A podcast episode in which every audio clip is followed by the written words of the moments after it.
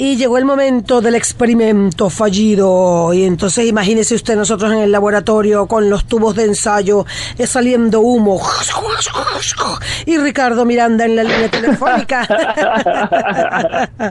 Eh, ya tengo a Ricardo en línea. Él es el presentador de Touch Mega por la Mega 100.9. Es un inventor en Miravisión TV. Está también en Anchor FM y ya volvió al YouTube. Tenemos a nuestro youtuber Ricardo Miranda POP Interactivo. Ricardo, ¿cómo estás? Mira, por lo visto estoy en todos lados.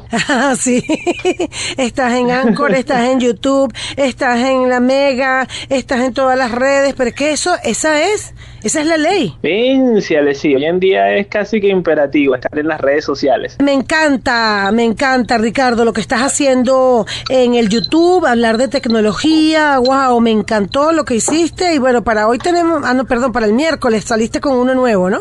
Sí, los miércoles y también los lunes estoy tratando de hacer un resumen de lo que ha pasado en los últimos días en respecto a la tecnología. Este lunes hice uno, ya lo pueden buscar en el, en el canal de YouTube que está disponible, eh, y hablaba acerca de una tecnología que está desarrollando China, que es para predecir los crímenes, es decir, para saber cuándo van a suceder determinados delitos. Eso me pareció sorprendente porque me llevó a la película Minority Report de Steven Spielberg del año 2002 con Tom Cruise y, pues había, había un argumento que se basaba precisamente en esto, en, en, en, personas que no habían cometido el crimen pero ya sabían que lo iban a hacer, era como una especie, una suerte de, profecía acerca de los crímenes. Claro, esto aterrizándolo al área tecnológica se traduce básicamente en que el precrimen eh, conjuga eh, lo que es la tecnología que desde hace tiempo se utiliza como las cámaras en las ciudades, más la inteligencia artificial que analiza los gestos de las personas que eh, transitan en lugares donde hay aglomeración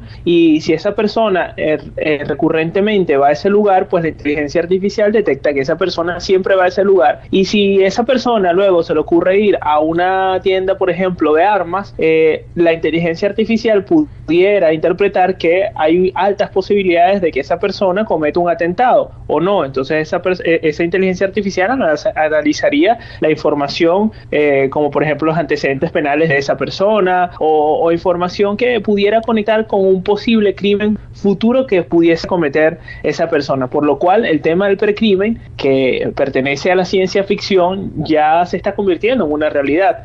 Claro, esto desata una serie de debates éticos acerca de cómo sabe si una persona es o no es em, criminal por el hecho de que vaya a una tienda de armas y tal. Y bueno, ya, ya, ya se verá cómo se va perfilando el tema de la inteligencia artificial. Toma en cuenta, Elita, que la, la inteligencia artificial, que es algo intangible, básicamente eh, es, es, como que si tú agarraras una computadora y la enseñaras eh, a interpretar cosas y ella va aprendiendo, va aprendiendo lo que llaman el machine learning, va aprendiendo y a medida que, ella va, eh, digamos, asimilando su propia forma de interpretar las cosas en base a ese aprendizaje que tú le vas dando, pues se, digamos, se perfila lo que es la inteligencia artificial a tal punto que incluso eh, ha ganado hasta juegos de ajedrez las máquinas contra el hombre. Eh, y bueno, en fin, el tema de la inteligencia artificial es súper apasionante y esta noticia la comento precisamente en mi canal, en el, en el capítulo del lunes que, que publiqué con un resumen relacionado con la tecnología. Interesantísimo y además todo lo demás que comentas está muy interesante, de verdad que sí.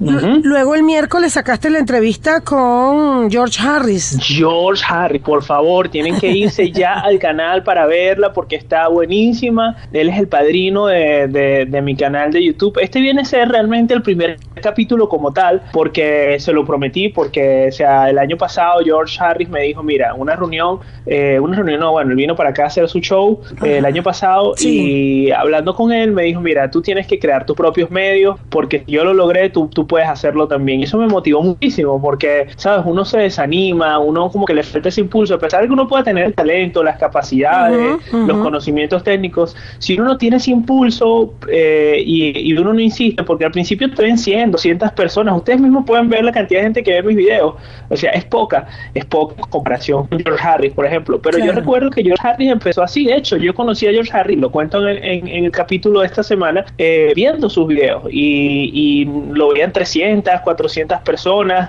Hoy en día George Harris tiene 200 mil views fácil, incluso lo supera. O sea, la cantidad de gente que arrastra a George eh, es insólita y todo lo hace a través de las plataformas digitales. George Harris no tiene ningún medio de comunicación detrás ni ninguna otra estructura grande tradicional que lo impulse. Él mismo ha aprovechado toda esa plataforma para hacerlo. Entonces él en la entrevista precisamente hace un llamado a eso, ¿no? A, aquellas personas que tengan esas inquietudes por, por utilizar las plataformas para, pues, para darse a conocer o para hacer su negocio, pues es el momento de hacerlo, porque lo importante es insistir, insistir, insistir hasta, hasta pues lograrlo, como en el caso de él. Y bueno, él, cuenta, digamos, toda su, su, trayectoria en función de, de cómo, cómo logró hacer las cosas paulatinamente y también habla acerca de cómo él ve el futuro. Así que está muy interesante, Delita.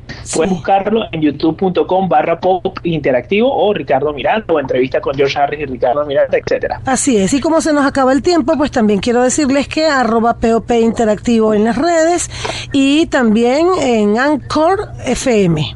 Así es, anchor.fm .fm. slash eh, Ricardo Miranda. Perfecto, Ricardo. Gracias por el contacto. Estamos pendientes. A ti, Adelita. Un abrazo. Chévere, un beso. Gracias.